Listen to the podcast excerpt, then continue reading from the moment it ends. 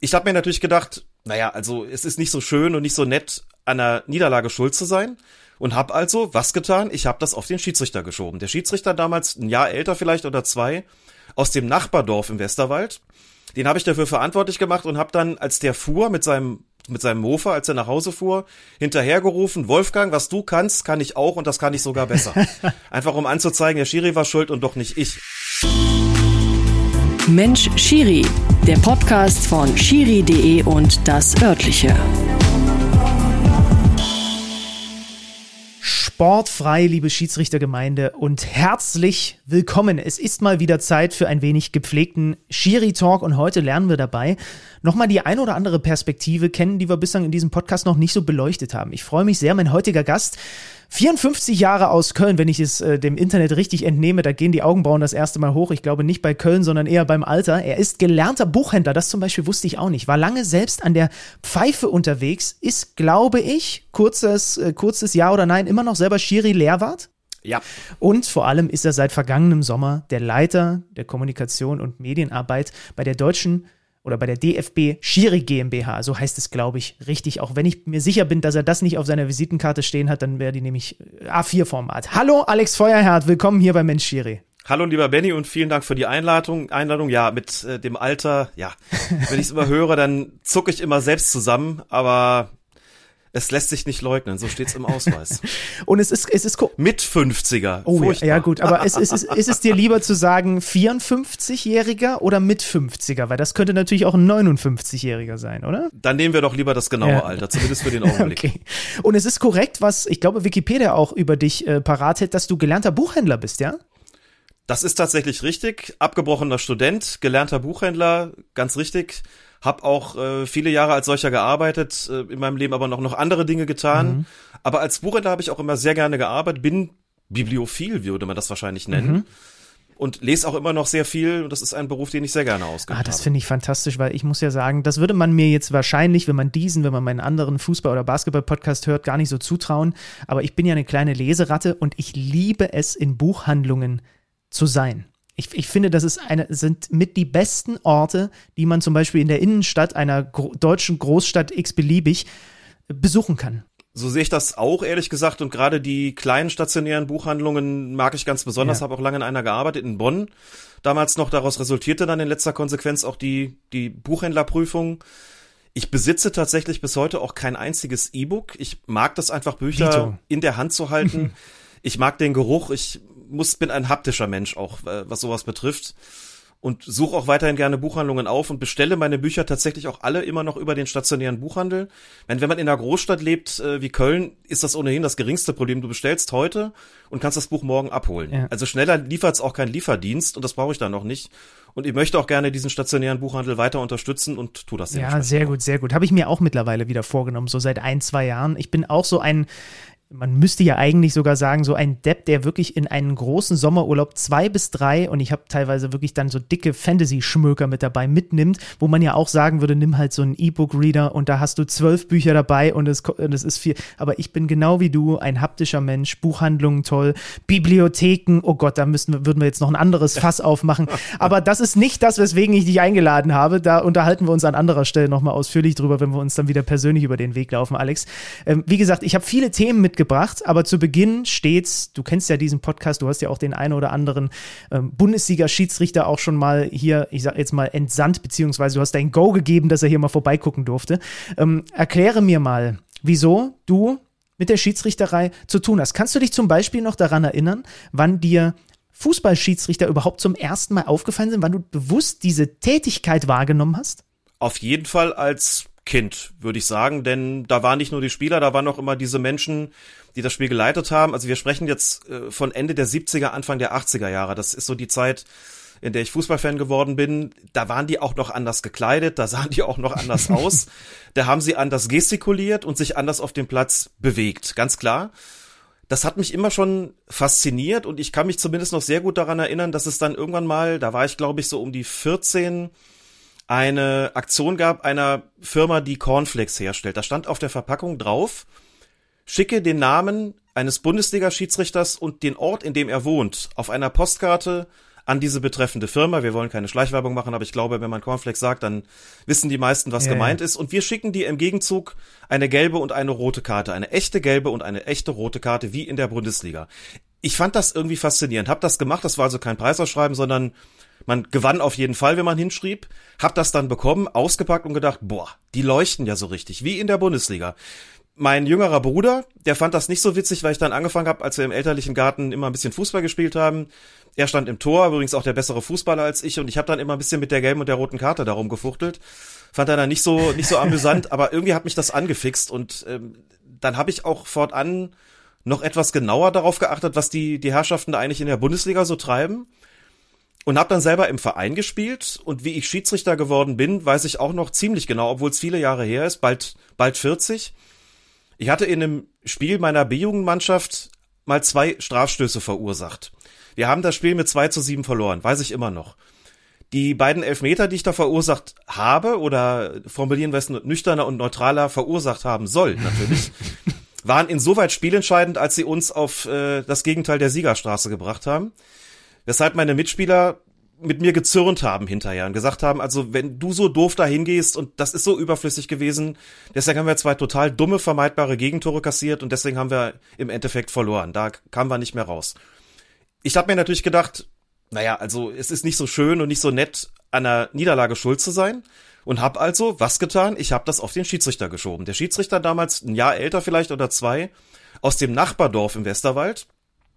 Den habe ich dafür verantwortlich gemacht und habe dann, als der fuhr mit seinem mit seinem Mofa, als er nach Hause fuhr, hinterhergerufen, Wolfgang, was du kannst, kann ich auch und das kann ich sogar besser. Einfach um anzuzeigen, der Schiri war schuld und doch nicht ich. Dabei war ich's natürlich schuld. Bestimmt waren beide Strafstöße vollkommen berechtigt und äh, bin einfach nur dämlich hingegangen. So ein guter Fußballer war ich auch nie tatsächlich und habe dann A gedacht, hm, wenn du das schon so vollmundig ankündigst, musst du es auch in die Tat umsetzen und B gedacht, naja, also in dieser Mannschaft, da spielst du mal rechter Verteidiger, mal Mittelstürmer, mal im linken Mittelfeld, irgendwie hast du keine feste Position, mal wirst du eingewechselt, mal ausgewechselt, aber irgendwie hat's mir schon Spaß gemacht, auf dem Platz zu sein. Und dann habe ich einfach gedacht, wenn du Schiedsrichter bist, dann wechselt dich niemand aus. Und habe dann tatsächlich das auch in die Tat umgesetzt und habe im Juni 1985 meine Schiedsrichterprüfung gemacht an einem Wochenende in der Sportschule Koblenz Oberwert. Das weiß ich auch noch. Und ich weiß auch noch, wie ich da gesessen habe und gedacht habe, boah, das ist so viel Stoff in so kurzer Zeit.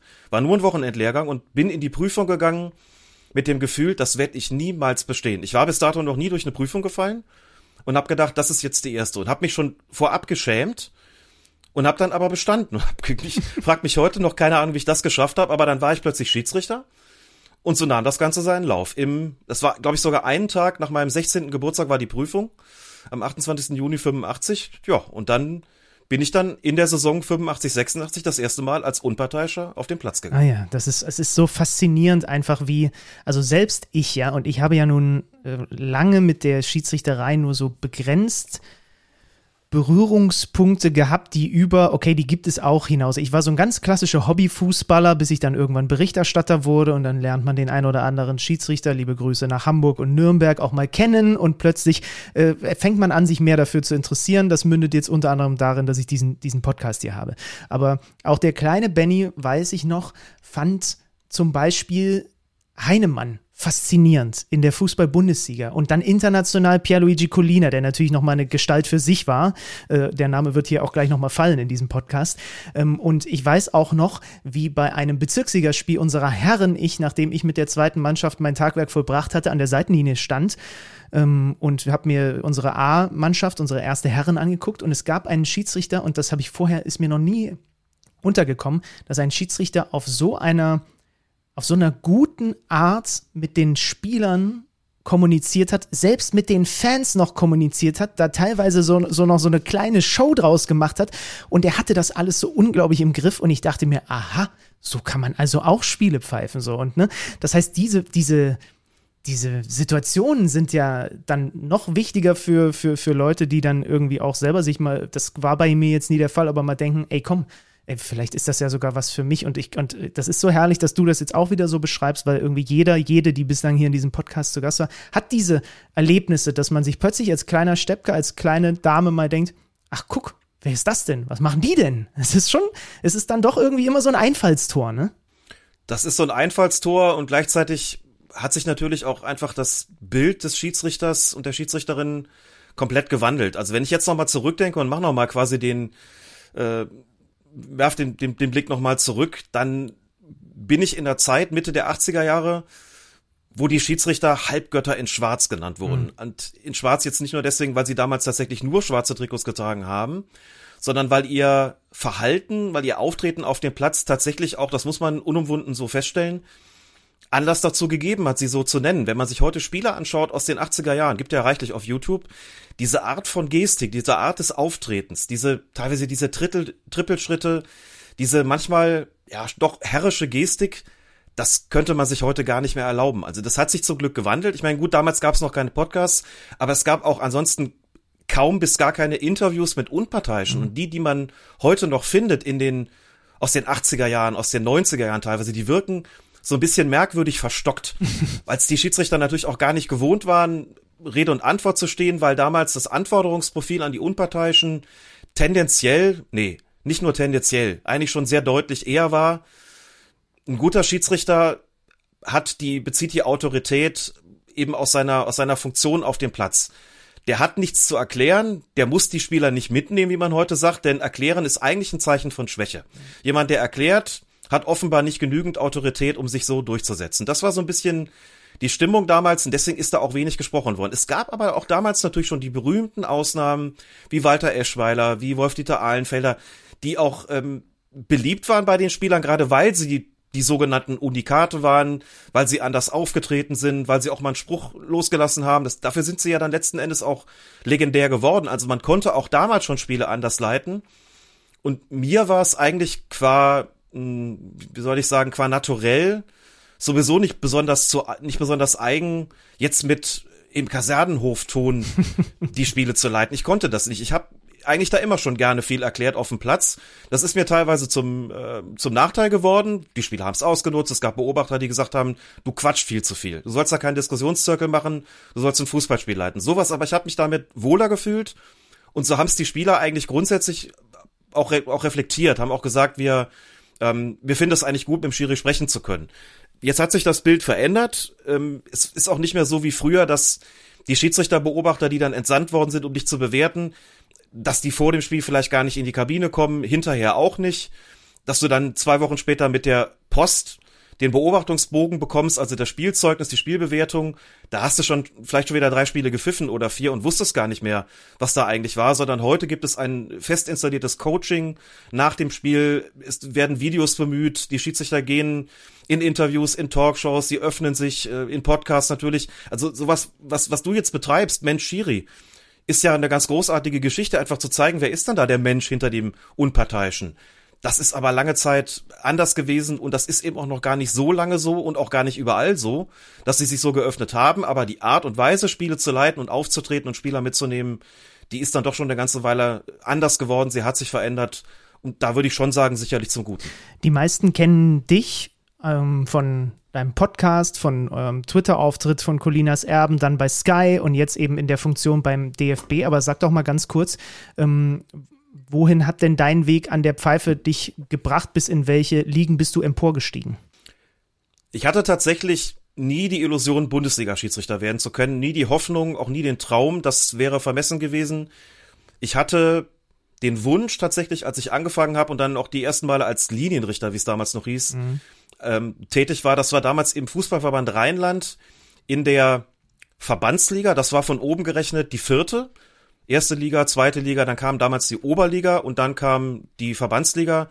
Hab da an der Linie gestanden und hab gedacht, irgendwann mal Spiele zu pfeifen mit eigenen Linienrichtern oder dann später Assistenten, das wäre tatsächlich ganz toll. Einmal quasi der der Chef zu sein von so einem Schiedsrichterteam.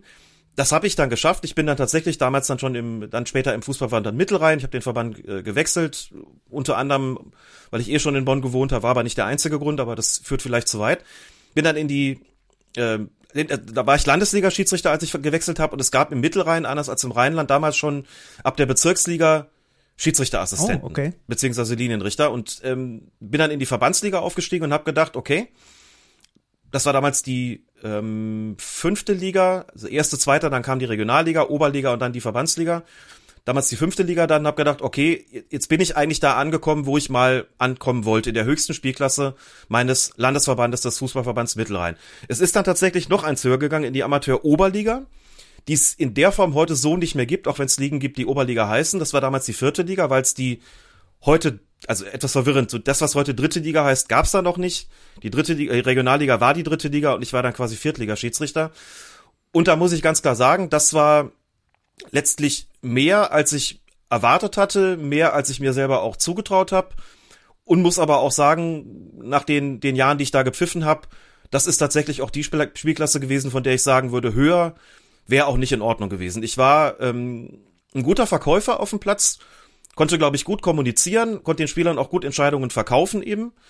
Ich bin aber kein Adlerauge gewesen. Ich war nicht derjenige, der auf den Zweikampf geguckt hat und sofort gesagt hat, ah, ganz klar Foulspiel, ganz klar weiterspielen, ganz klar unnatürliche Handhaltung, was auch immer, sondern ich habe manchmal auch da gestanden und gedacht, boah, ja, weiß ich jetzt auch nicht, aber ich muss ja irgendwas machen. Und dann das so zu verkaufen, dass die Spieler zumindest das Gefühl haben und den Eindruck haben, du hast das jetzt ganz genau gesehen. Ich glaube, das konnte ich ganz gut, aber damit sind ja Grenzen gesetzt und ganz ehrlich, höher als Oberliga hätte ich nicht geschafft. Ähm, in der Regionalliga war ich Schiedsrichterassistent, habe diese Zeit sehr, sehr genossen, muss ich sagen.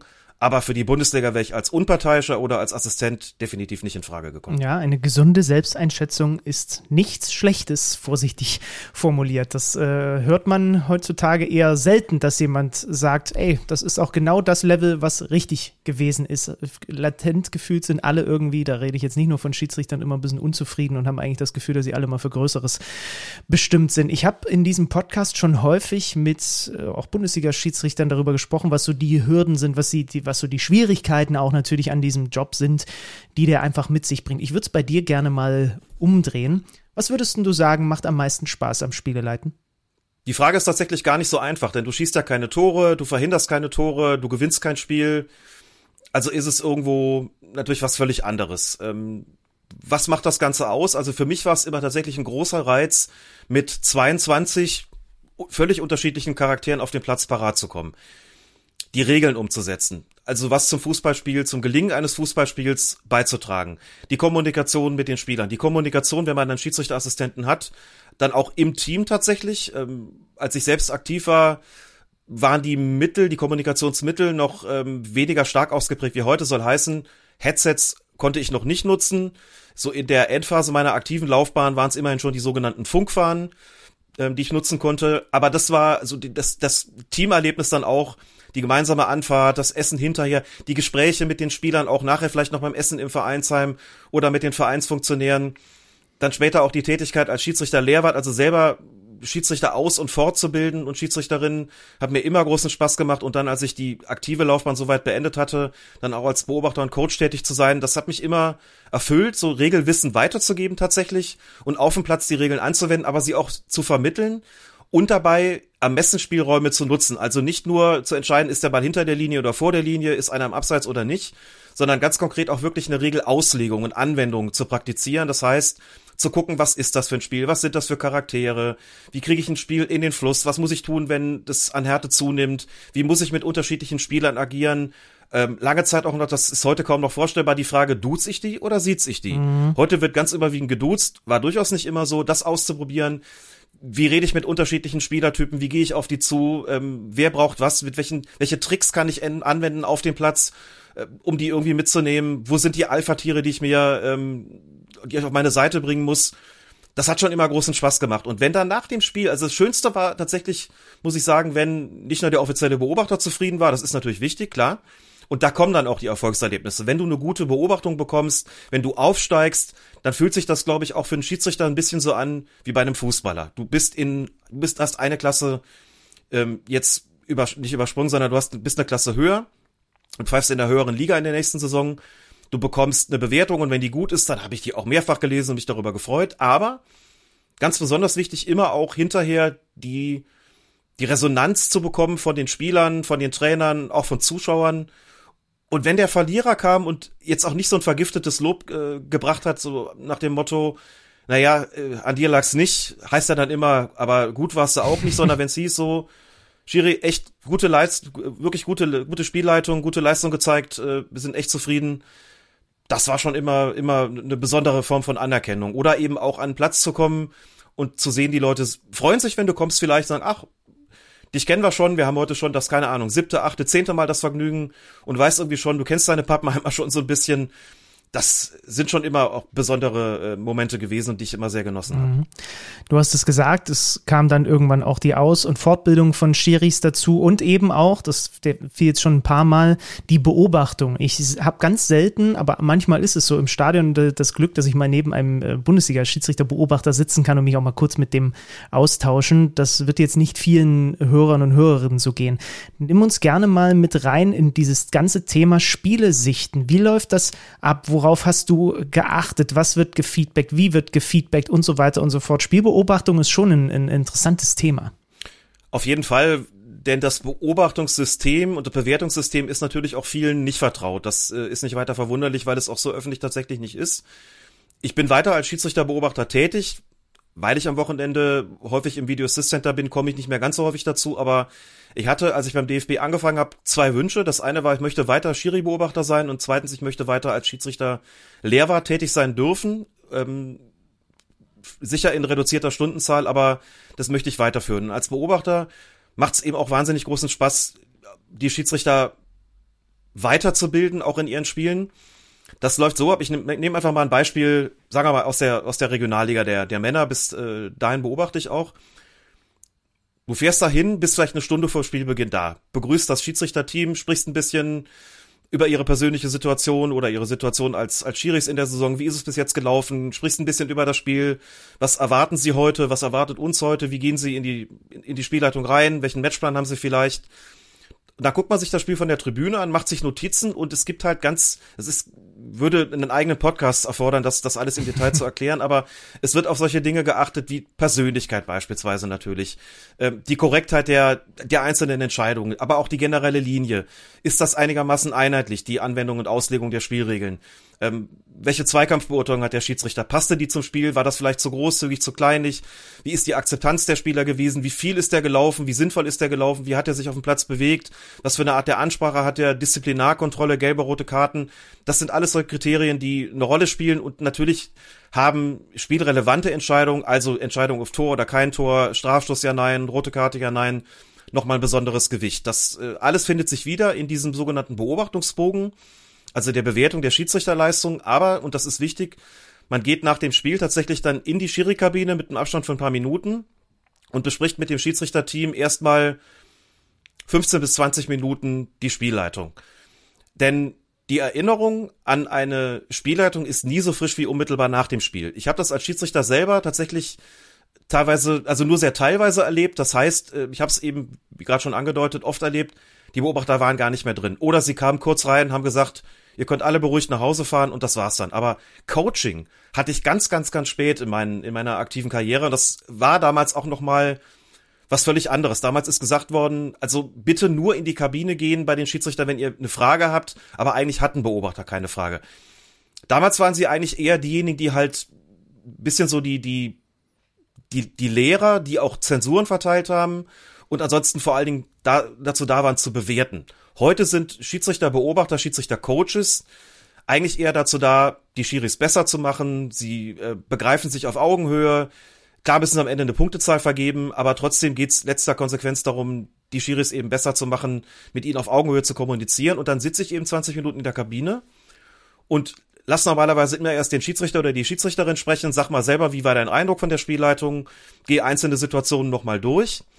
Und ich habe es jetzt im vergangenen Jahr oder vergangenen anderthalb Jahren bin ich dazu übergegangen, wenn ich in einer Spielklasse bin, die parallel auch einen Videostream anbietet, dass ich diesen Videostream tatsächlich auch parallel geöffnet habe und dass ich in Spielunterbrechung dann auf meinem auf meinem Smartphone auch die Bildschirmaufnahme betätige. Du kannst da dann zumindest immer noch mal einige Sekunden oder Minuten äh, zurückgehen, die Sequenz aufnehme, äh, bevor ich in die Kabine gehe, noch mal vorne und hinten ein bisschen das zurechtschneide und wenn es irgendwie geht und ich das schaffe und das zeitlich auch, auch hinhaut, dann gehe ich tatsächlich mit dem Laptop in die Kabine, hab die wichtigsten fünf, sechs, acht, zehn Szenen dann schon dabei.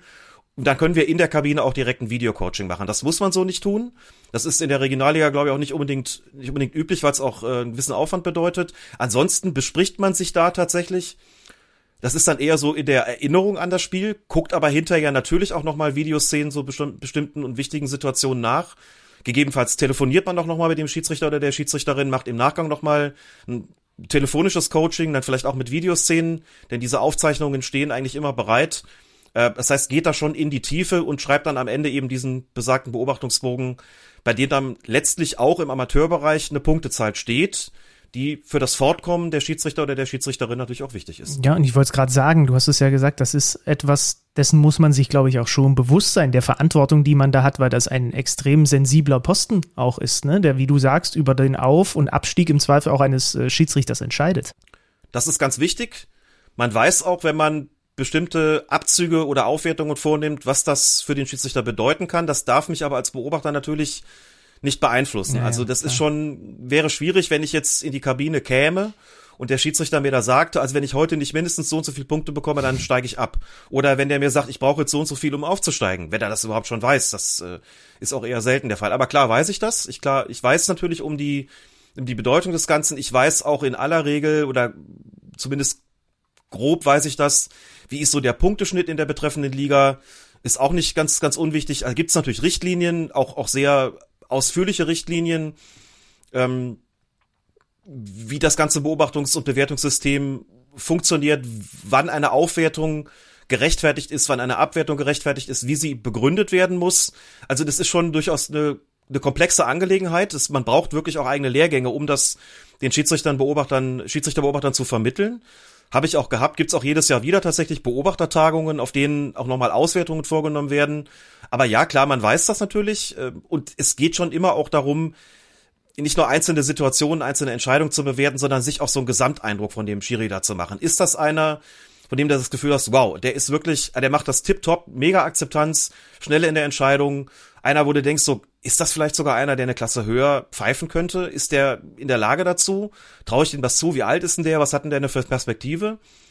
Alles so Punkte, die natürlich auch eine Rolle spielen ähm, und die ich auch berücksichtige, aber in erster Linie geht es natürlich darum, die Spielleitung im Spiel zu bewerten und da auch realistisch zu bleiben und nicht, äh, weil man jetzt irgendwie insgesamt so komisches Bauchgefühl hat, zu sagen, jetzt muss ich irgendwo abwerten, jetzt decke ich mir irgendwas aus, versteht sich von selbst und umgekehrt natürlich, wenn ich es gut finde, kann mir auch nicht irgendwelche Situationen ausdenken oder dann Entscheidungen, die eigentlich noch im Erwartungsbereich sind, äh, plötzlich mit einer, mit einer fetten Aufwertung bedenken, äh, so dass alle das Gefühl haben müssen, der hat da Übermenschliches geleistet. Also das muss schon auch passen natürlich äh, und sich auch einfügen in die Anforderungen, die man als Beobachter hat. Aber die Verantwortung ist da, aber die, die nehme ich auch gerne an und, und wahr.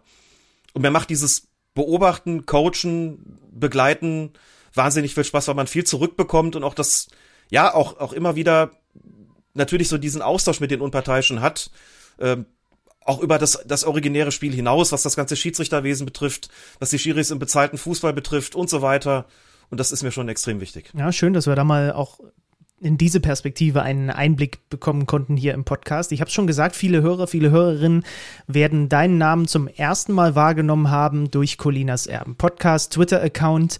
Ähm, erklär mal, wie, wie und wann das so diese Idee überhaupt entstanden ist. Ich habe dieser Tage mit meinem Kicker Meet Saison Podcast 200. Folge gefeiert. Ihr seid ja noch deutlich, ihr, ihr seid ja noch, noch absolute Podcast-Veteranen. Also ihr habt ja schon gepodcastet, da wussten die meisten noch gar nicht, was ein Podcast ist. Die Idee ist 2012 geboren worden. Damals gab es ein Portal namens Fokus Fußball, das in erster Linie eine tägliche Blog- und Presseschau sein sollte und auch war. Von verschiedenen Leuten. Erinnere ich mich noch, ja, ja. Erinnerst sich noch, mhm. von verschiedenen Leuten betrieben wurde und es sollten verschiedene Podcasts angegliedert werden. Podcast war damals noch etwas vergleichsweise Neues. Und dann kam Klaas Rehse auf mich zu. Klaas Rehse, der ähm, einer der Mitbegründer von Fokus Fußball gewesen ist und sagte, hör mal, ähm, ich krieg ja immer mal wieder mit, dass du auf deinem Twitter-Account mal eine Regel erklärst, mal ähm, auch, auch eine Schiedsrichterentscheidung äh, erläuterst. Ich weiß, du bist Schiedsrichter, ich weiß, du bist Schiedsrichter-Lehrwart. Du machst das gerne, du investierst da viel Herzblut. Kannst du dir vorstellen, dass es funktionieren könnte, einen Podcast zu machen, in dem es nur um die Fußballregeln geht? Von Schiedsrichterentscheidungen war am Anfang gar nicht die Rede. Nur um die Fußballregeln geht, dass du ja wirklich mal so ein ein paar Folgen aufnehmen, wie, lange auch, auch immer wir dafür brauchen, indem wir die 17 Fußballregeln erklären. Und wenn wir fertig sind, hören wir wieder auf. Dann habe ich ihm gesagt, ich bin's als Schiedsrichter Lehrwart, also Aus- und Fortbilder, eigentlich gewohnt zu visualisieren. Also Videos zur Verfügung zu haben oder zumindest Bilder, um das daran deutlich zu machen. Oder PowerPoint-Folien, was auch immer. Ich hab gedacht, boah, in einem reinen Audioformat Fußballregeln erklären, weiß ich nicht. Aber pass auf, wir, wir machen das, ich hab Bock drauf, wir, wir fangen mal an die Fußballregeln zu erklären. Wir stellen die vor, nicht jetzt indem wir sie vorlesen, sondern indem wir das irgendwie so ein bisschen die Essenz rausarbeiten der einzelnen Regeln und dann schauen wir mal nach den ersten Folgen, kommt das an, funktioniert das, wie sind die Re Reaktionen, wie ist die Resonanz und wenn wir das Gefühl haben nach drei, vier Folgen, das bringt einfach nichts, das haut nicht hin, keiner will das hören, dann hören wir einfach wieder auf, dann war es ein netter Versuch. Dann haben wir das begonnen und es ist relativ schnell deutlich geworden, dass die Resonanz sehr positiv ist, weil es viele gab, gerade in dieser Internetwelt, die gesagt haben, darauf haben wir eigentlich so ein bisschen gewartet, dass uns jemand mal die Fußballregeln erklärt. Die, die, die Regeln unseres Lieblingssports finden wir super, macht ihr auch unterhaltsam, ihr passt gut zusammen, äh, ihr habt eine nette Art, das irgendwie zu erklären und zu erzählen. Auch in einer Sprache, die jetzt nicht so, nicht so dieses Regeldeutsch ist, oder zumindest könnt ihr es ein bisschen auseinandernehmen. Finden wir super. Erklärt doch auch mal dann ganz konkret am Beispiel bestimmter Entscheidungen, was ist da eigentlich passiert? Welche Regel ist da zur Anwendung gekommen? Wie sieht das aus mit der Regelauslegung? Hätte man das auch anders entscheiden können? Dann haben wir das auch mit reingenommen. Dann kam irgendwann der Twitter-Account dazu. Und so hat das Ganze seinen Weg genommen. Und ich glaube, beziehungsweise ich bin davon überzeugt, dass ähm, der, der relative Erfolg, den wir auch hatten mit Colinas Erben, viel damit zu tun hatte, dass es eben von offizieller DFB-Seite äh, nichts dazu gab damals ähm, es gab immer mal wieder, also klar, die Vorträge von Lutz Wagner bei den Schiedsrichtern oder auch mal im Fernsehen, aber kein regelmäßiges Format, so dass wir, glaube ich, so ein bisschen in die in die Bresche gesprungen sind, so ein bisschen die Lücke gefüllt haben, von der wir gar nicht so richtig wussten oder da war uns gar nicht so richtig bewusst zumindest, dass die überhaupt existiert. Und wir haben immer gesagt, das ist nichts Offizielles, wir können nur unterhaltsam Erklärungen anbieten, aber es sind keine offiziellen Einschätzungen, auch und gerade bei den Entscheidungen nicht. Aber Viele haben gesagt, das ist, stört uns nicht, das ist immer noch besser, als wenn wir gar keine haben. Und dann kam mediales Interesse daran auf, Kollegen von NTV zum Beispiel, die dann 2014 ähm, mich zunächst mal gebeten, dann ins, ins Studio zu kommen während der WM. Dann habe ich die Kolumne begonnen. Ähm, mit Lars habe ich zusammen ähm, auch, auch Kollegengespräche gemacht, im Deutschlandfunk beispielsweise immer mal wieder. Dann noch später eben Sky Schiri-Experte, dann ab 2021, im Februar 2021, also vor ziemlich genau drei Jahren. Und so hat das so ein bisschen seine Kreise gezogen. Und wir haben, wir haben gemerkt, so dass das stößt schon auf Interesse. Es ist oft anstrengend, weil dann viele auch äh, uns so ein bisschen als als Ventil benutzt haben, gesagt haben, okay, die Schiris können wir nicht erreichen mit unserem Frust über Entscheidungen und über was auch immer. bei Twitter, ne? Ja, ja. Aber da sind ja die Schiri-Versteher. und äh, dann dann nehmen wir halt die als Ventil und äh, kippen unseren, unsere Wut über Schiri-Entscheidungen, über was auch immer, kippen wir halt dann vor denen aus. Das äh, war und ist wirklich nicht immer angenehm äh, gewesen, aber gehörte wahrscheinlich irgendwo auch dazu und also wir haben es wirklich immer wahnsinnig gerne gemacht. Sowohl den Podcast als auch den Twitter-Account, als auch andere Tätigkeiten, die letztlich daraus resultiert sind. Aber das äh, habe ich ja nun damals als Twitter-User gefühlt auch. Äh, wann habe ich angefangen bei Twitter? 2011. Da war die Zeit, äh, da war es auf Twitter noch in Ordnung. Heutzutage sieht das alles ein bisschen anders aus. Ich habe das dann auch ja. irgendwann wahrgenommen. Also ich habe zuerst euch wahrgenommen und dachte mir, ach krass. Und natürlich dann auch durch die professionelle Brille, weil ich alles wollte, was mir als Berichterstatter auch einfach hilft, noch mehr zu verstehen und noch mehr erklären zu können. Und irgendwann kam dann dieser Twist dazu, dass ich dann immer mehr, auch wenn ich in die Kommentare reingegangen reingeguckt habe, das Gefühl hatte, okay, wie du sagst, ihr werdet, werdet als Projektionsfläche missbraucht, wo jeder seinen Schiri-Hass abladen kann. Und das fand ich so extrem schade, weil es ja eigentlich auch immer wieder, und das war für mich einfach als passiver Leser super interessant, super Diskussionen daraus entstanden sind, wenn du, wenn ihr auch mit, mit, mit Leuten angefangen habt zu diskutieren. Das wurden nur leider immer mehr, die hatten gar keine Lust darauf zu diskutieren. Ne? Ja, schon. Und im Nachgang müssen wir uns, glaube ich, auch immer wieder nochmal, äh, also in der Bilanz sozusagen, dann deutlich machen, so der, der Spaß hat eigentlich trotzdem immer überwogen. Es gab schon Situationen, es gab schon, schon Zeiten, da war es einfach wahnsinnig anstrengend und äh, ich meine, das, das ist ja letztlich was gewesen, dass wir, dass wir unentgeltlich angeboten haben. Ja. Und gedacht habe, meine Güte, also jetzt nehmt doch einfach mal das, also nehmt euch doch mal zusammen und macht euch mal kurz Gedanken, dass da irgendwie auch Menschen äh, da an der Tastatur sitzen so und dass ihr eben gerade uns als Projektionsfläche da ähm, missbraucht. Gab aber immer auch viele, muss man auch sehr deutlich sagen, die genau das dann auch angesprochen haben, die auch gesagt haben, hey, jetzt mäßig doch mal ein bisschen euren Ton. Ähm, Ich würde aber trotzdem sagen, dass insgesamt der Spaß eigentlich immer überwogen hat. Es gab sehr viel guten Input, sehr viele Leute auch, die Interesse daran hatten. Man muss sich immer auch klar machen, in der Funktionsweise von Social Media, wer Zustimmung äußert, der hängt ein Sternchen dran oder macht ein Herzchen dran oder macht einen Retweet oder was auch immer. Wer Widerspruch hat, der formuliert den aus. Und wenn du, was du liest, ist in erster Linie der Widerspruch. Und dann entsteht vielleicht auch ein schiefes Bild. Ich glaube, es waren schon viele, die gesagt haben, nee, finden wir gut und, und schön, dass es irgendwie gibt. Und äh, das muss man sich, glaube ich, auch immer klar machen.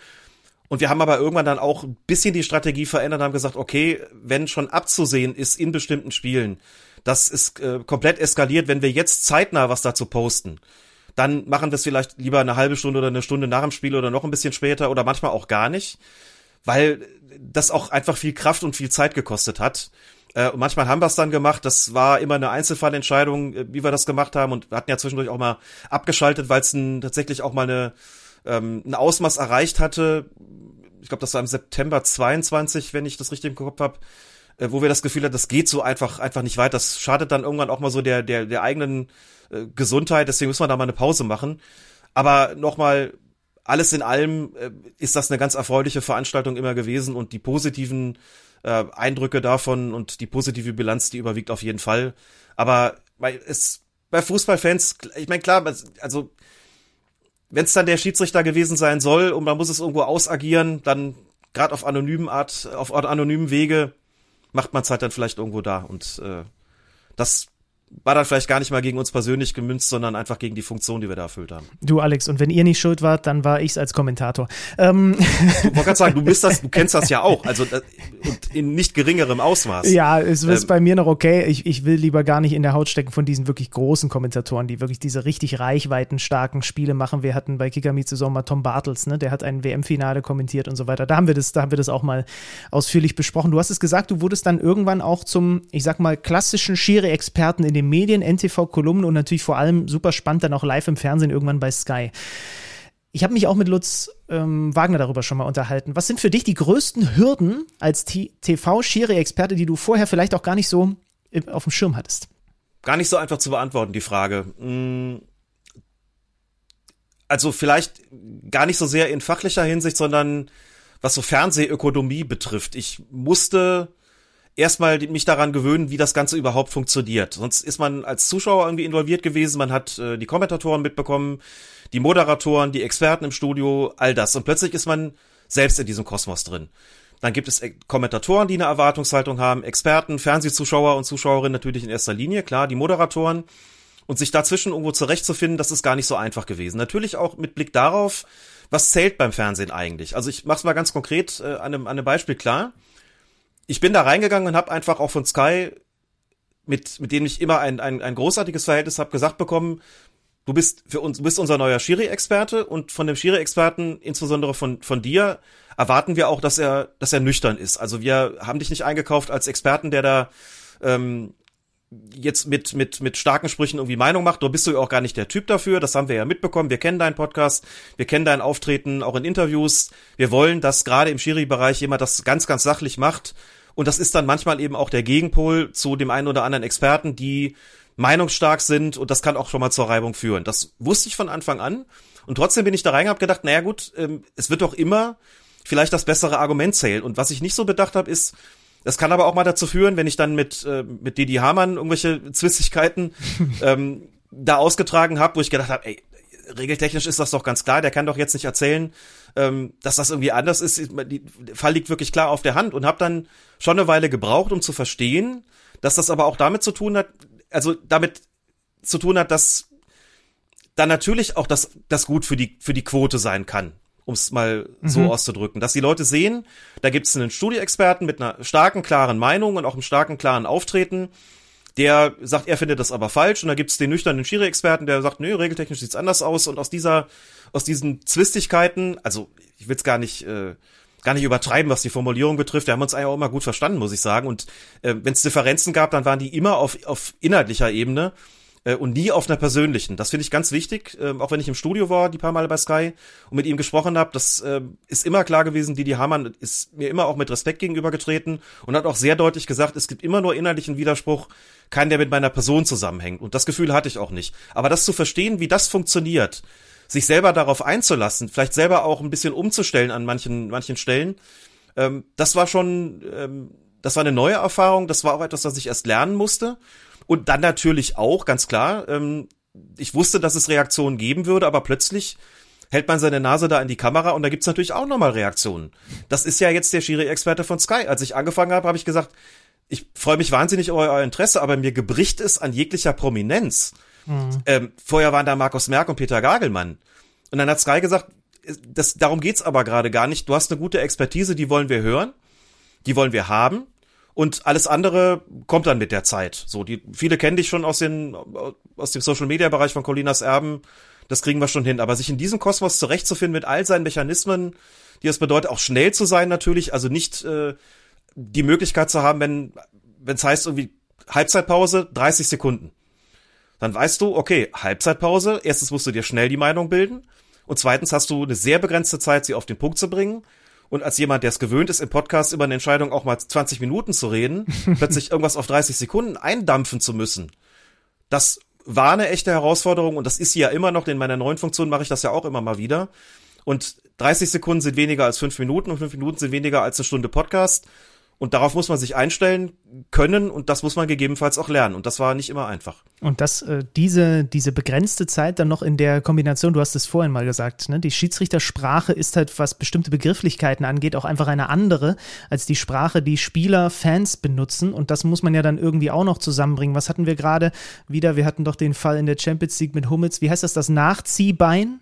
Ja, ja das Nachziehbein. Das, das, das, das, das, das, damit kommen die meisten Leute dann halt wirklich zum ersten Mal in Berührung, wenn man es plötzlich von, ich glaube in dem Fall war es Wolfgang Stark bei den Kollegen von Amazon, mal hört und der eine oder andere sagt dann wieder, was ist das denn für ein, für ein technokratischer Begriff? Also die, äh, das ist schon, also das ist schon anspruchsvoll. Und genau in diese, in diese ja, Kerbe hat, hat Lutz Wagner auch ge, geschlagen mit der Kürze der Zeit möglichst verständlich, trotzdem so, dass es irgendwie auch so ist, dass die Schiedsrichter sagen, das ist auch richtig, was er da erzählt.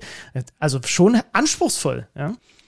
Schon anspruchsvoll und das ist aber immer auch der Anspruch gewesen. Ich glaube, da, daher komme ich ganz ursprünglich auch ein bisschen. Das eine ist es, den, den Schiris zu erklären, auch den Amateur-Schiris, ähm, die natürlich eine gewisse Terminologie auch schon gewohnt sind. Ja. Gleichzeitig gerade wenn du immer wieder neue Schiris ausbildest, dann hast du ja, und das, das kenne ich auch, weil es fast 40 Jahre her ist, kenne ich das tatsächlich immer noch. Du sitzt da und wirst mit einem Vokabular plötzlich konfrontiert, das dir vielleicht neu und fremd ist. Und wenn ich in einem Neudingslehrgang äh, bin und denen das die Regeln erkläre, dann muss ich immer auch viel Übersetzungsarbeit leisten.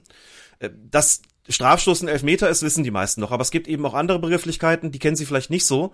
Also muss man es übersetzen. Und wenn ich mit Leuten spreche, die keine Schiris sind, und das gilt auch für die Medien, dann ist es schon immer sinnvoll, auch eine Art und Weise zu finden, sich auszudrücken, äh, die dann eben auch verständlich ist, ohne unterkomplex zu werden. Ja, also es exakt. ist kein Problem, Elfmeter statt Strafstoß zu sagen, aber wenn man von dem Nachziehbein spricht vielleicht, also es ist auch weniger Zeit gewesen für den Wolfgang Stark, das zu erklären, aber wenn ich von dem Nachziehbein spreche, wenn ich davon spreche, da gibt's irgendwie so eine komische Abseitsregel, Deliberate Play, mhm. haben inzwischen auch viele gehört, was ist das nochmal? Ne? Also dann hast du vielleicht auch teilweise eine, eine deutsche Entsprechung, die nicht so schön und nicht so griffig ist wie das englische Original. Ähm, Schiedsrichter sprechen heute überhaupt viel Englisch. Ähm, das, was wir als Notbremse kennen und was regeltechnisch die Unterbindung einer oder Vereitelung, besser gesagt, Vereitelung einer offensichtlichen Torchance oder eines Tores ist ein Wortungetüm. das heißt auf Englisch in Kurzform, es ist ein, ein Akronym DOXO. Denying an obvious goal scoring opportunity. Wenn du ähm, im Video Assist Center bist und die Schiedsrichter, dann hörst du die Schiris kommunizieren, die sagen nicht Notbremse, die sagen schon gar nicht dieses Wortungetüm, dafür ist gar keine Zeit, die sagen Doxo. Damit kann ich aber nicht an die Öffentlichkeit gehen und das sagen, denn dann gucken die Leute sagen, wovon redet der denn gerade? ähm, und das gilt für viele andere Begrifflichkeiten auch und ganz grundsätzlich einfach für das, was Schiedsrichterei ausmacht. Man muss da, glaube ich, schon immer Mittel und Wege finden, das verständlich und begreiflich zu machen, ohne eben zu stark zu vereinfachen ähm, oder ohne dass man die Dinge so erläutert, dass sie falsch werden. Das ist äh, anspruchsvoll, aber das ist auch in, die, in den Schiedsrichterinterviews, und heute bin ich auch ein bisschen dafür zuständig, fürs, fürs Briefing, für die Nachbereitung, immer auch klar zu machen, Wo werden vielleicht Begrifflichkeiten verwendet, wo dann auch schon mal ein Interviewer kurz die Augenbrauen hebt und sagt, was sagt er da gerade? Und vielleicht kommt man aus diesem klassischen Schiri-Sprech mal raus, wenn man sich an, gegenüber der Öffentlichkeit äußert. Ja, da sind wir dann schon in deiner jetzigen Funktion, denn du hast im vergangenen Sommer dann schon so ein bisschen die Seiten gewechselt, ne? Bist jetzt beim DFB für die Kommunikation und Medienarbeit der Schiris eben verantwortlich. Wie kam es dazu und vor allem, und das kannst du vielleicht mal ganz plastisch machen anhand einfach der letzten Tage, ich meine, wir zeichnen hier gerade an einem Mittwoch auf, sagen wir mal seit vergangenem Freitag, was hat denn Alex Feuerherz seit Freitag so getrieben in dieser Funktion? Denn da war ein Bundesligaspieltag, ein Bundesliga-Wochenende, da war bestimmt ein bisschen was zu tun. Dazu gekommen ist es zunächst mal, weil die DFB Schiri GmbH, das ist letztlich, also die, nennen wir es mal auch übersetzt, Abteilung des Profischiedsrichterwesens. Das ist ja seit dem 1. Januar 2022 in eine eigene GmbH ausgegliedert worden. Umfasst die Schiris der Ligen 1 bis 3 bei den Männern. So, dass die Stelle ausgeschrieben worden ist, Leiter Kommunikation und Medienarbeit. Ähm, ich bin eben jetzt 54 und habe mir gedacht, okay, ähm, das könnte vom inhaltlichen Profil tatsächlich etwas sein, das mich sehr interessieren würde. Mir war vollkommen klar, dass das bedeuten würde, das wird dann so nicht mehr möglich sein, Colinas Erben fortzuführen. Es wird nicht mehr möglich sein, meine freiberufliche Tätigkeit noch auszuüben, die ich äh, 16 Jahre lang, der ich 16 Jahre lang nachgegangen bin und die ja nicht nur daran bestand, Schiri-Entscheidungen oder Regeln zu erklären, sondern auch noch ganz andere Dinge zu tun, nämlich politische Texte zu schreiben, Vorträge zu halten und habe trotzdem gedacht, gut, ich glaube, das ist noch mal eine Herausforderung, die ich echt gerne annehmen würde, habe mich beworben, ähm, bin auch genommen worden, habe dann zum 1.7. angefangen und bin jetzt eben ein knappes Dreivierteljahr dabei und habe es noch keinen Tag bereut. Auch Schön. nicht an dem Tag, als ich so richtig mit Didi Hamann aneinander gerasselt bin und äh, in den Social Media vollkommen zurecht total verhöhnt worden bin wegen einer Einschätzung, die zwar abgesprochen war, aber die nun mal ich kommuniziert habe und die keine gute Einschätzung war und die zum Recht auch korrigiert worden ist, aber das ist nochmal ein anderer Fall. Also ist nicht so, dass man immer nur guckt, alle anderen sind doof und man hat recht und alle sind so böse und gemein, sondern man muss es auch reflektieren auf eine Art und Weise, wo man sagt, gut, dann ist halt auch mal einfach was Grütze gewesen und dann muss man seine Konsequenzen daraus ziehen und versuchen, es besser zu machen, auch wenn in dem schnelllebigen Bundesliga-Geschäft nicht immer alles so ohne weiteres, äh, ohne Fehler vonstatten gehen kann und wird, auch in Zukunft nicht, aber man, wie man sagt, man wächst ja mit seinen Aufgaben, man findet sich natürlich auch rein. Ähm, zu deiner Frage, also das letzte äh, Wochenende war sicher insofern ein bisschen was Besonderes, als es etwas anders abgelaufen ist als die sonstigen. Also ich war am Freitag und Samstag im Video Assist Center und habe dort wie an den anderen Wochenenden in Köln, auch ne? ja. in Köln genau dem ominösen Kölner Keller. Ich darf ihn in meiner offiziellen Funktion natürlich nicht so nennen, aber alle wissen, was, äh, was gemeint ist. Wenn man Video Assist Center sagt, dann wird man schon wieder schräg angeguckt. Das ist übrigens auch so eine Sache. Dann sagst du Video Assist Center, und dann gucken die Leute und dann, ja, Kölner Keller, ah, ah, der Kölner Keller, das verstehen wir. das Despektierliche an, der an dem Begriff führt natürlich dazu, dass man den offizieller Funktion das eher nicht sagt, aber ähm, ich glaube, da darf man auch mal, das darf man auch mal etwas lockerer nehmen, hoffe ich. Da bin ich normalerweise das gesamte Wochenende oder wenigstens an zwei von drei Tagen war ich da auch, Freitag, Samstag äh, in dem Fall. Hab den Funkverkehr mitverfolgt, mit, mitverfolgt, was äh, kommentiert wurde, bin dann auch dafür da, zum Beispiel bei Entscheidungen, bei denen ich merke, so es gibt Erklärungsbedarf, auch schon mal auf dem kurzen Dienstweg den Kommentatoren eine Nachricht zu schicken oder wenn vielleicht sogar angefragt wird, denen da weiterzuhelfen, was ist denn da gerade eigentlich überprüft worden? Manche fragen dann auch, und wie, wie wird das jetzt bewertet? Da dauert es vielleicht auch mal länger, weil das auch eine Sache ist, die man abstimmen muss. Und am Sonntag bin ich dann im Stadion gewesen beim Spiel Eintracht Frankfurt gegen VfL Wolfsburg, weil dort die RefCam, die Schiri-Kamera, das erste Mal in der Bundesliga eingesetzt worden ist bei Daniel Schlager. Das ist das für eine ähm, DFL-Produktion, die ab dem 12. März dann zu sehen sein wird. Und ich bin vor Ort gewesen, um das Ganze so ein bisschen ähm, zu beobachten, zu, mit zu koordinieren, als Ansprechpartner für DFL und Schiedsrichter zur Verfügung zu stehen, einfach da zu sein, das mitzubekommen, ähm, vielleicht auch wenn es irgendwelche Probleme geben sollte, dann ähm, tätig werden zu können. Das war mein, mein Sonntag extrem spannend natürlich, äh, das alles, alles mitzu, mitzuerleben. Äh, während des Spiels selbst habe ich auf der Tribüne gesessen, das damit verfolgt und bin dann danach nach Berlin gedüst, äh, weil dort am Montag Vormittag die Veranstaltung Schiedsrichterschulen Sportjournalisten stattgefunden hat, und zwar an der alten Försterei, genauer gesagt in den Räumlichkeiten dort, also im, im äh, Logenbereich war es, glaube ich. Schiedsrichterschulen Sportjournalisten ähm, zusammen mit Lutz Michael Fröhlich und Daniel Siebert. Spielszenenanalyse, VAR-Statistik, Praxisbeispiele des, des Videoassistenten mit Ton, ähm, internationale Zahlen, Vergleich deutsche Schiedsrichter, internationale Schiedsrichter, beziehungsweise ähm, wie viele gelbe Karten, rote Karten, Strafstöße, Eingriffe gibt's in den unterschiedlichen Ligen, was bedeutet das und für Fragen und, und Diskussionsbeiträge zur Verfügung zu stehen. Das hat drei Stunden gedauert insgesamt. Da bin ich dann gewesen, bin dann äh, zurückgefahren an dem Tag und das sind aber einfach Dinge, die ich furchtbar gerne mache. War dann am Dienstag, ähm, sprich gestern, beim Workshop-Auftakt Bundesliga-Schiedsrichter am DFB-Campus in Frankfurt. Mhm. Dienstag, Mittwoch, Donnerstag sind gerade die, die Workshops Bundesliga-Schiris und Bundesliga-Schiedsrichter-Assistenten. Die sind aufgeteilt auf die drei Tage. Ich war am ersten Tag da, um da auch zur Verfügung zu stehen ähm, als Ansprechpartner schon mit einzelnen Schiedsrichtern zu sprechen über kommunikative Maßnahme, Maßnahmen, ein bisschen Feedback zu geben und natürlich mitzubekommen, welche Inhalte werden da vermittelt, wie wird über Szenen diskutiert, wie ist da die Rückmeldung, solche Dinge. Das gehört so zu meinen Alltagsanfragen. Neben dem Beantworten von Medienanfragen gab dann ein Interview mit den Kollegen vom, vom NDR über das Thema blaue Karte, das noch zwischendurch erledigt habe in der Sprecherfunktion. Solche Dinge. Das sind so Dinge, die den mein mein Alltag als äh, ja als letztlich als Mediensprecher der Schiris äh, ausmachen. Mhm. Ja, eine schöne bunte Woche, du. Also ich hoffe natürlich, dass die äh, Kollegen, ich äh, äh, am Montag, wenn ich nicht meinen eigenen Podcast hätte aufzeichnen müssen, sowas, da wäre ich ja gern dabei gewesen. Mal wieder so eine Auffrischung hilft immer auch äh, mir dann in Funktion, als wenn ich bei The Zone die Interviews mache oder kommentiere bei Magenta oder was auch immer. Ähm, ich hoffe, das wurde rege äh, genutzt. Wenn wir gerade schon bei dem Thema äh, Kamera sind, ja, Daniel Schlager, also erstmals bei einem Bundesligaspiel, ähm, es ist also erstmal für eine quasi nachträgliche äh, äh, Geschichte und nicht für den Live-Einsatz geplant. Das kann aber, Fragezeichen, auch noch kommen. Da spricht jetzt hier ein Mensch, der auch für den einen oder anderen TV-Sender tätig ist.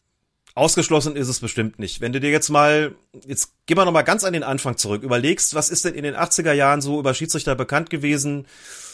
Wie oft haben sie gesprochen, beziehungsweise selten haben sie gesprochen? Wie sind sie dargestellt worden? Wie war das Bild von ihnen? Und wie sieht's eigentlich heute aus? Dann können wir feststellen, in den vergangenen, sagen wir mal, 40 Jahren, es ist einfach, äh, hat sich das Bild einmal komplett gewandelt. Meine ähm, Kollegin Elke Wittig, Journalistin bei der Jungle World, ähm, hat Schiedsrichter mal vor vielen Jahren in einer Kolumne Wochenendkommandierer genannt. Das äh, war das Bild, das sie damals, wie gesagt, viele Jahre her, vielleicht noch hatte, gerade im Amateurbereich. Äh, diese, dieser Typus Schiedsrichter stirbt auch tatsächlich aus. Ähm, ist heute tatsächlich komplett anders. Und heute haben wir plötzlich eine, den RefCam-Einsatz, das ist jetzt neu. Da noch für eine, für eine Postproduktion sozusagen und entsprechend auch mit Abnahme. Die Vereine haben da auch ein, ein Wörtchen mitzureden, also nicht nur, nicht nur wir. Aber natürlich kann man das nicht ausschließen, dass das vielleicht irgendwann auch mal im Live-Spielbetrieb eingesetzt wird. Ob es so kommt, das weiß ich nicht. Das äh, ist auch gar kein Mauern oder was auch immer, sondern denkbar ist es, denke ich schon. Andere Dinge waren auch undenkbar und sind und haben sich äh, dann doch gewandelt. Warum nicht irgendwann mal auch das? Ähm, das gilt ja für ganz viele Bereiche auch. Ähm, guck dir andere Sportarten an und darauf werden wir ja oft hingewiesen. Hey, im Rugby hört man die Live-Kommunikation zwischen dem, dem, äh, dem Schiedsrichter und dem Videoassistenten beispielsweise. Ähm, anderen Sportarten werden die Bilder nochmal gezeigt auf der, auf der Video-Wall. Es gibt Erklärungen äh, vom, vom Unparteiischen, was da jetzt gerade entschieden worden ist und, und, und. Ich könnte jetzt noch viele Beispiele nennen. Du weißt, worauf ich hinaus will. Äh, alles Dinge, die neu sind oder neu wären. Aber wenn man sich so die Entwicklung des Sports insgesamt betrachtet, nicht nur des Fußballs, und du bist da ja noch in vielen anderen Sportarten anders als ich, bist du ja sehr, sehr stark zu Hause, dann hast du ja gerade auch diesen Quervergleich und wirst wissen, wie sehr sich der Sport insgesamt gewandelt hat und natürlich auch im Zuge der fortschreitenden, sagen wir mal, Technisierung. Ähm, in den 80er Jahren hatten wir, weiß ich nicht, nicht mal eine Handvoll Kameras im Stadion. Heute sind es weit über 20. Natürlich macht das auch was ähm, mit den Schiedsrichterentscheidungen. Natürlich hat es äh, dazu geführt, war das mit der Grund, warum der Videoassistent eingeführt worden ist, weil es eben hieß, alle haben die Möglichkeit, dass diese Entscheidung zu sezieren und sind klüger nach ein paar Sekunden oder zumindest Minuten, nur der Schiri auf dem Platz nicht. Das kann so nicht bleiben. Bei aller Kritik, die man heute hört, das ist damals auch ein Grund gewesen, äh, warum der VAR eingeführt worden ist also undenkbar ist da bestimmt nichts. Ich würde da jetzt nicht die Hand für ins Feuer legen, aber das ist ein Experiment, das wir bewusst mit vorangetrieben haben, ähm, das tatsächlich ein Novum ist, auch in der, in der Profiliga, das mit dem IFAB auch abgesprochen war. Es gibt entsprechend auch die, die Genehmigung. Das IFAB bekommt auch äh, eine Auswertung der Daten natürlich und die Daten selbst auch. Auch ganz wichtig, das ist jetzt nicht einfach nur for the show, sondern da geht es auch sehr konkret darum, zum Beispiel das Ganze auszuwerten. Was nützt das denn für die Schiedsrichterei? Also klar, dass der Zuschauer das spektakulär findet, schön, aber was, was hilft es denn dem Schiri?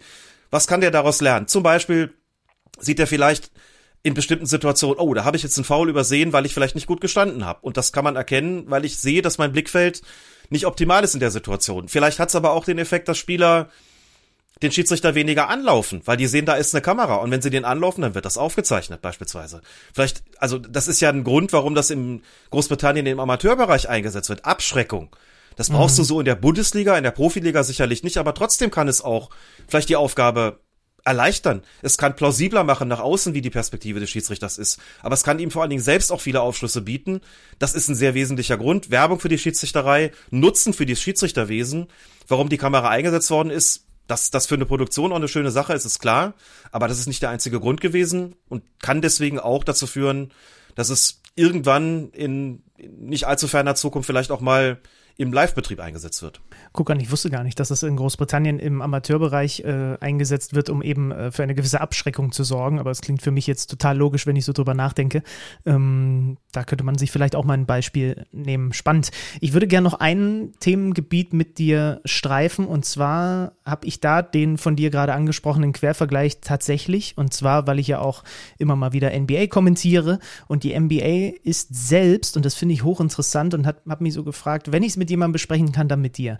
Die NBA ist selbst so eine Art Anlaufstelle auch für Menschen, die sich für Basketballregeln interessieren. Die haben auf ihrer Homepage ein komplettes Rulebook, nicht nur geschrieben, sondern dann auch, was die wichtigsten Regeln angeht, in Videoform. Da werden eben dann grundlegende und auch neue Regeln anhand von Beispielvideos erklärt. So ein bisschen wie du es vorhin gesagt hast, wie mal die Grundidee von Colinas Erben in Podcastform war.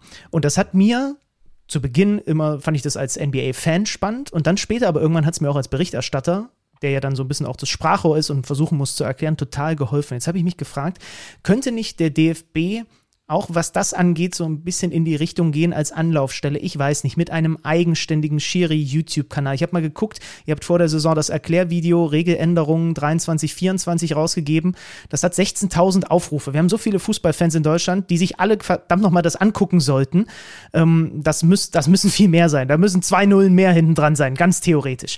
Ähm, also könntest du dir das vorstellen, auch das wäre ja dann auch was, was vielleicht auch von dir zu entscheiden wäre, dass ihr auch so ein bisschen in die Rolle noch mehr des, des Erklärers und der Anlaufstelle hineingeht, weil es euch am Ende auch einfach was bringt?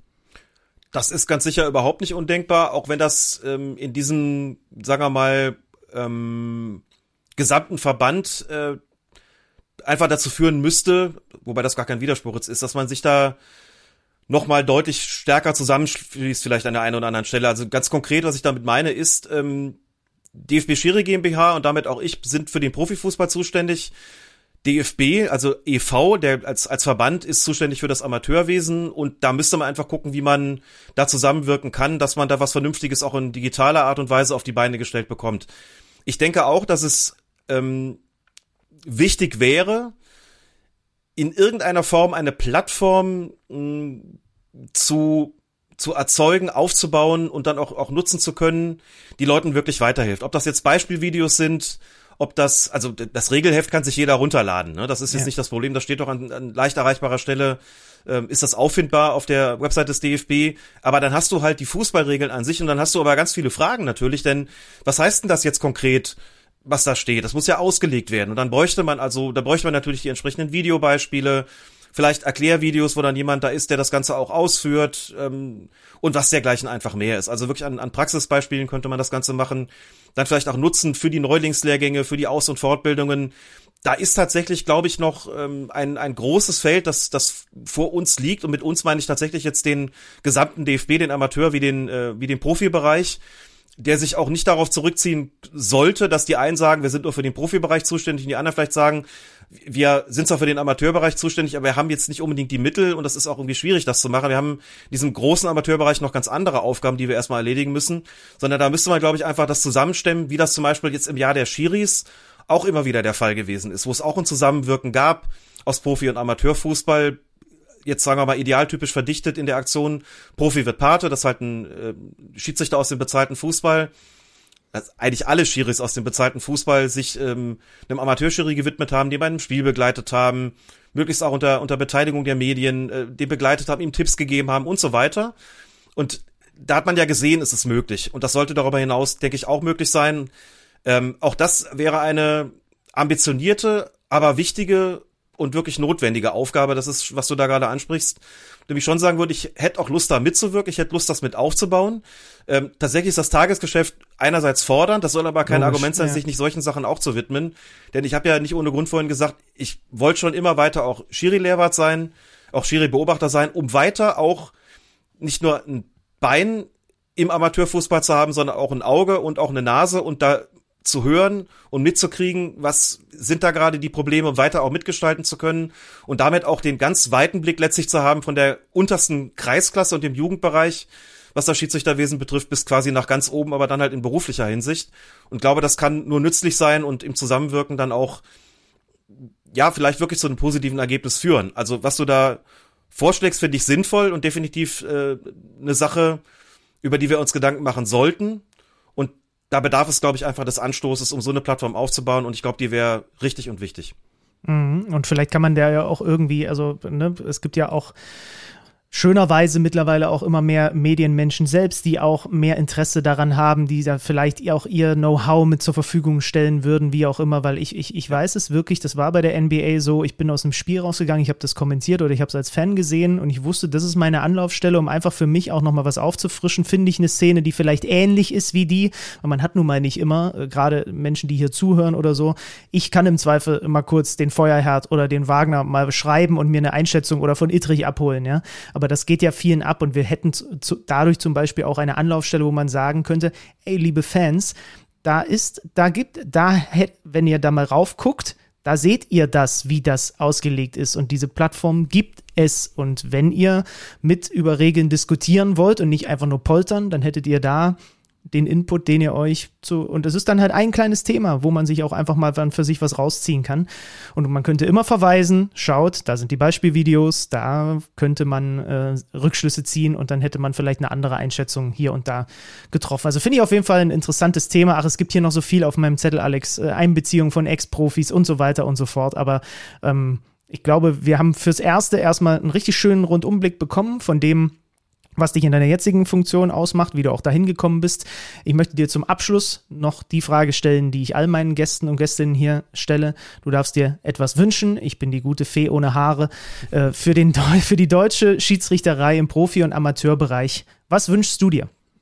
Es ist eigentlich total langweilig, was ich mir da wünsche und habe es auch schon ein paar Mal an anderer Stelle gesagt. Natürlich wünsche ich mir mehr Verständnis für die für die Schiris glaube auch, dass es insgesamt tatsächlich schon besser geworden ist, aber ich wünsche mir tatsächlich, dass sowohl auf den Amateurplätzen und vor allem gerade dort, denn dort sind die Kollegen und Kolleginnen oft genug ungeschützt oder zumindest nicht genug geschützt, dass man sich noch mal kurz überlegt, bevor man da irgendwas rausplärrt oder sogar Schlimmeres tut, wie, wie Handgreiflichkeiten äh, an den Tag legt, noch mal kurz vergegenwärtigt, das sind Menschen, die machen das, also im Amateurbereich, für die ist das ein Hobby. Ein auch nicht besonders gut bezahltes oder, oder durch, durch Spesen sozusagen ent, entlohntes oder entschädigtes Hobby, dem sie ihrer Freizeit nachgehen. Ähm, sie machen es für den Fußball, sie machen keinen Fehler absichtlich. Es gibt dort, wie in anderen Bereichen auch, ich meine, bessere und schlechtere, unparteiische. Ich äh, sag dann auch ganz oft, also wenn, wenn ich mal ein Kreisligaspiel gucke und da regen sich die Leute über den Schiri auf, muss man die Leute ja mal fragen, was erwartet ihr eigentlich? In der Kreisliga B einen Bundesliga-Schiedsrichter? Ihr seid Kreisliga B Fußballer? So, und da gibt's einen Schiedsrichter, der pfeift in der Kreisliga B und der pfeift mal mit Sicherheit nicht schlechter, als ihr Fußball spielt. Also habt doch auch mal Verständnis, haltet euch zurück, bringt ihm Respekt und Wertschätzung entgegen. Das würde ich mir wirklich wünschen, dass einfach diese Wertschätzung wieder, wieder besser wird. Denn das ist auch das, was Umfragen immer wieder zeigen unter den Unparteiischen. Es geht noch gar nicht mal in erster Linie darum, oder es hören nicht in erster Linie deswegen Unparteiische auf, weil sie Gewalterfahrungen haben. Das auch. Aber viele sagen in erster Linie, uns fehlt die Wertschätzung von Seiten der Zuschauer, von Seiten der Spieler, von Seiten der Trainer, teilweise auch von Seiten ihrer eigenen Verbände. Das tut natürlich besonders weh, denn da sollte es wirklich anders sein. Und das, das kann man einfach würdigen. Das würde ich mir tatsächlich wünschen. Bringt den Unparteiischen doch, auch wenn es vielleicht manchmal schwerfällt, weil ihr enttäuscht seid, dass eure Mannschaft verloren habt, weil ihr vielleicht einen Fehler gesehen habt, bringt ihnen Wertschätzung entgegen. Es ist ja wirklich so, wie es oft auf dem, diesen ähm, diesen Messingschildern da stand, die an den Sportplätzen gegangen haben, ohne Schiri geht es nicht. Und das beschreibt ihn aber als notwendiges Übel. Das will ich gar nicht, sondern es geht darum, die Schiedsrichter und Schiedsrichterinnen als gleichberechtigte, gleichwertige Sportler und Sportlerinnen zu betrachten, die genauso zum Fußball dazugehören wie Spieler und Spielerinnen auch. Und ich würde mir einfach wünschen, dass wir das mehr als Maßgabe ausgeben können und mehr dieser Maßgabe folgen können.